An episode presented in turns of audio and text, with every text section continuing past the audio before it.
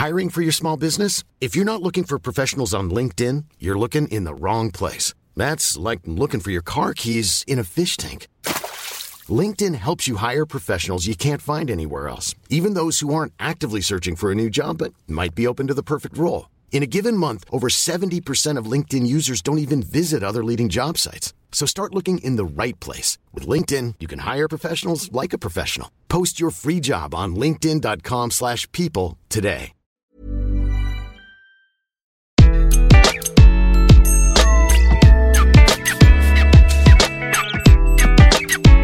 Bonjour, je suis Gaël Châtelain-Berry, bienvenue sur mon podcast Happy Work, édition spéciale. Pour cet épisode, nous allons parler de recrutement. Et pour cela, j'ai choisi d'interviewer Isabelle Rouen, qui est la dirigeante de Colibri Talent, qui est un cabinet de recrutement. Et nous allons tout savoir sur ce métier de recruteur, certes, mais beaucoup sur le marché de l'emploi et sur ce qui se passe actuellement Est-ce qu'il y a un mouvement de grande démission? Est-ce qu'il est compliqué véritablement de recruter aujourd'hui? Est-ce que le plein emploi approche? Bref, plein de questions dans cet entretien absolument passionnant et j'espère que vous passerez un aussi bon moment à l'écouter que j'ai eu à le faire. Bonne écoute. Bonjour Isabelle. Bonjour Gaël. Alors, comme d'habitude, je vais présenter très très rapidement mon invité. Si jamais je dis une énorme bêtise, n'hésitez pas à me corriger par ailleurs. Alors, je le ferai. Je n'en doute absolument pas. Alors, Isabelle, vous êtes diplômée de l'EDEC, vous êtes auteur, podcasteuse avec les métiers du futur, dirigeante du cabinet de recrutement Colibri Talent. Vous avez eu un parcours assez impressionnant dans les agences médias. Vous êtes également, alors ça, je dois bien avouer que ça a été une surprise, commandante de la réserve citoyenne et vous travaillez à la DRH de façon bénévole à l'armée de terre. Vous êtes présidente et cofondatrice, oh là, Vous êtes présidente et cofondatrice des Observatoires des métiers du futur. Bref, vous êtes une vraie observatrice du marché de l'emploi, puisque en tant que recruteuse, vous voyez bien les variations qu'il peut y avoir. Et justement, ma première question concerne votre métier. Comment qualifieriez-vous le métier de recruteur aujourd'hui? Alors, le métier de recruteur aujourd'hui, c'est un métier qui demande euh, beaucoup de compréhension euh, des besoins du client d'un côté et euh, des aspirations et des envies des candidats de l'autre. L'idée, c'est vraiment d'arriver à faire la meilleure mise en relation, la meilleure connexion, à identifier la meilleure adéquation entre d'une part le besoin d'une entreprise qui se transforme, puisque moi je fais essentiellement des postes en transformation, et d'autre part les envies, les aspirations et la valeur ajoutée d'un ou d'une qui euh, a envie de euh, faire évoluer son parcours professionnel. Ok Isabelle, mais alors avec la pandémie, est-ce qu'il y a quand même des évolutions dans votre métier de recruteur? Parce que j'entends quand même beaucoup, beaucoup de recruteurs, de DRH me dire recruter en ce moment, c'est vraiment la galère.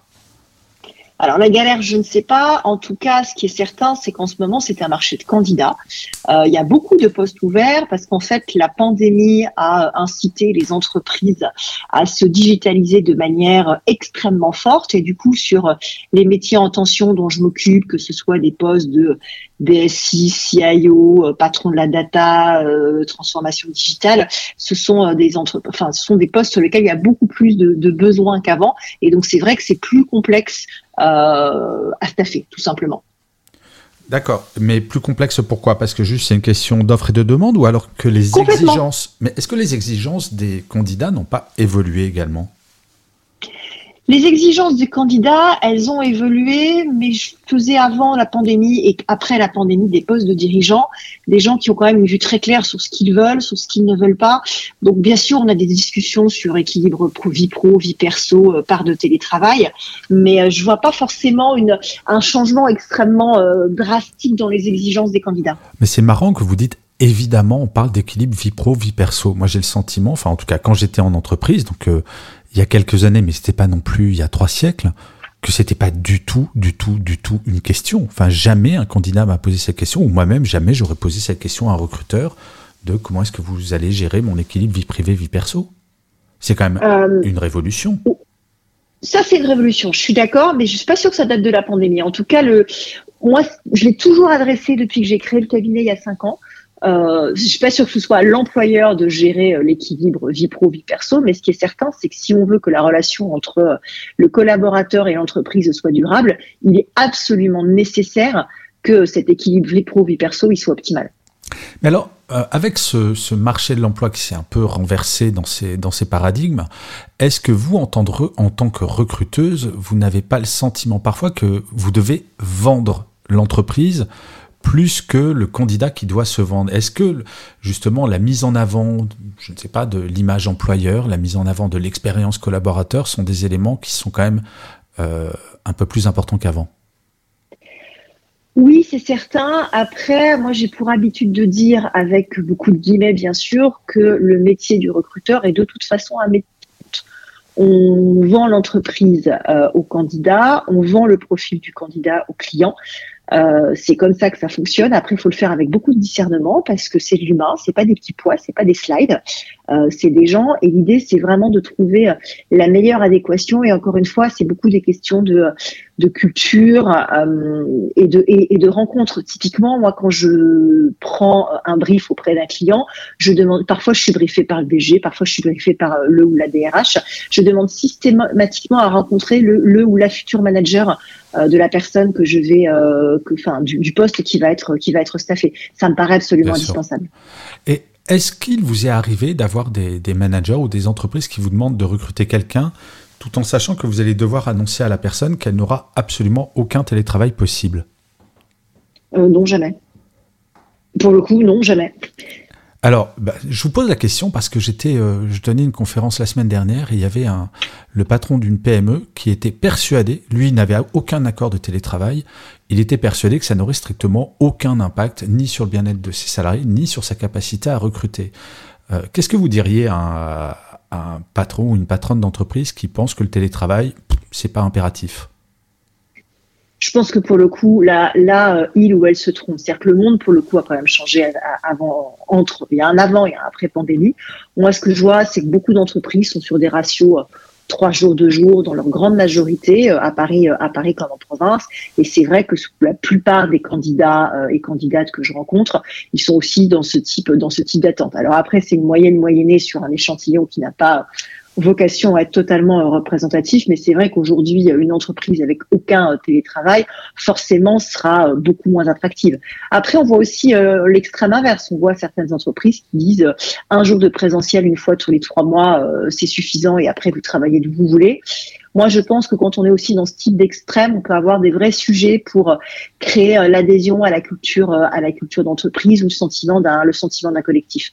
Donc, je pense qu'il faut quand même arriver à avoir un bon, un bon équilibre entre guillemets entre le présentiel et le distanciel. Ce qui est certain, c'est qu'on ne travaille plus comme avant et que quand on vient euh, aujourd'hui au bureau, on vient pour se rencontrer, on vient pour co-créer, on vient pour passer des moments, euh, des moments ensemble. Ça n'a aucun sens d'aller euh, entre guillemets au travail dans un collectif si c'est pour s'enfermer dans une petite salle de réunion et faire des teams tout seul dans une pièce. Bien sûr. Mais alors justement, vous, vous parlez là du ratio 3 jours, 2 jours. Est-ce que vous ne pensez pas que petit à petit, on va se diriger vers une entreprise où il n'y aura strictement aucun ratio imposé et qu'en fait, chaque entreprise va devoir proposer à chaque salarié ce qu'il désire. Je m'explique. Quand vous avez 20 ans, que vous êtes jeune diplômé, vous n'allez pas forcément avoir envie d'être en télétravail. Vous serez en 100% présentiel. Quand vous aurez des enfants, vous serez peut-être en 100% distanciel pour pouvoir vous occuper des, des titounes qui viennent d'arriver. Et que justement, il faut peut-être mettre un terme à toutes ces, tous ces carcans qu'on a eu quand même pendant des années et que le défi pour les années à venir, pour les entreprises qui vont vouloir recruter des gens, ça va être de proposer des, comment dire, des méthodes de travail totalement à la carte. C'est possible. Après, tout dépend aussi de comment le contexte législatif va évoluer. C'est-à-dire qu'il y a quand même un cadre légal avec des accords de télétravail qui sont signés. Et le, il y a, enfin voilà, il y a, il y a un cadrage juridique. Et il faut qu'il puisse bouger. Ce qui est certain, effectivement, c'est quand on arrive à des niveaux de souplesse qui sont euh, qui sont plus élevés, c'est forcément c'est forcément plus attractif. Et je suis pas sûre que la loi évolue euh, évolue aussi vite que ça. Oui, forcément. Mais est-ce que vous ne pensez pas que le, le mouvement qu'on voit aux États-Unis de la grande démission, s'il arrive en France, et il semblerait qu'il soit en train tout de même d'arriver en France, en tout cas sur certains secteurs, est-ce que la loi va pas être obligée de s'adapter? Parce qu'on le sait, la loi est toujours en retard avec les pratiques. Que ce soit, quels que soient d'ailleurs les, sujets, mais sur la loi du travail, c'est très vrai. Est-ce que vous ne pensez pas que cette évolution est inéluctable? Alors, c'est certain que la loi va devoir s'adapter, notamment sur des profils très en tension. C'est-à-dire qu'aujourd'hui, il y a 80 000 postes non pourvus chaque année structurellement dans les secteurs du numérique en France. Hmm.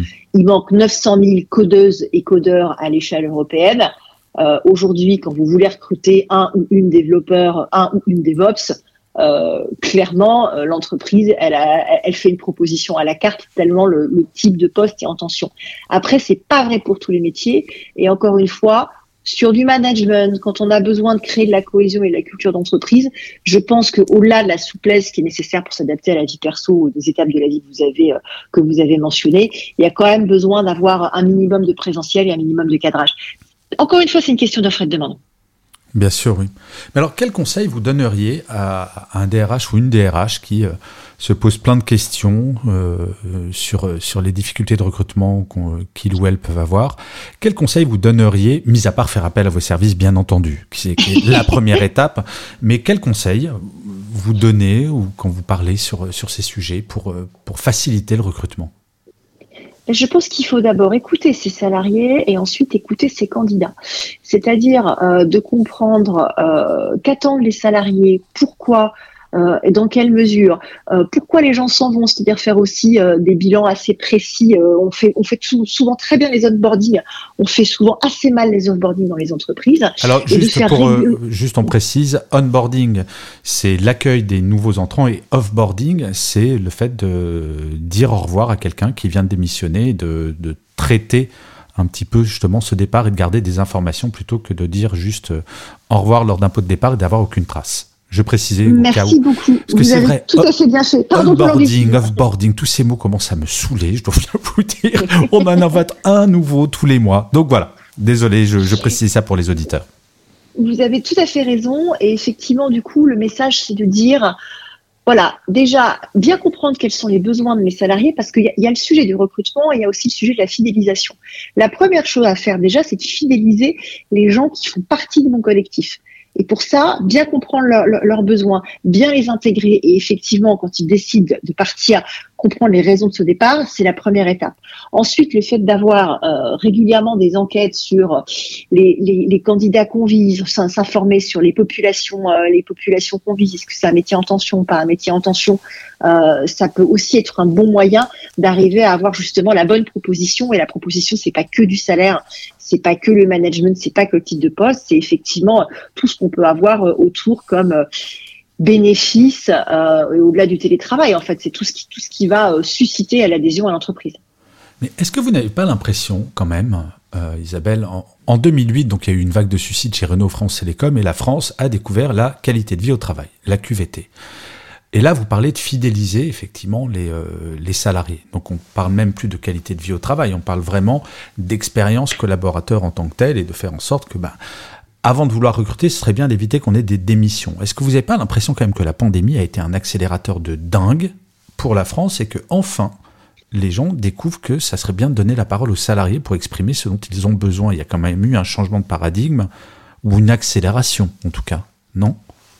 C'est la pandémie et je pense surtout que c'est la reprise post-pandémie, encore une fois.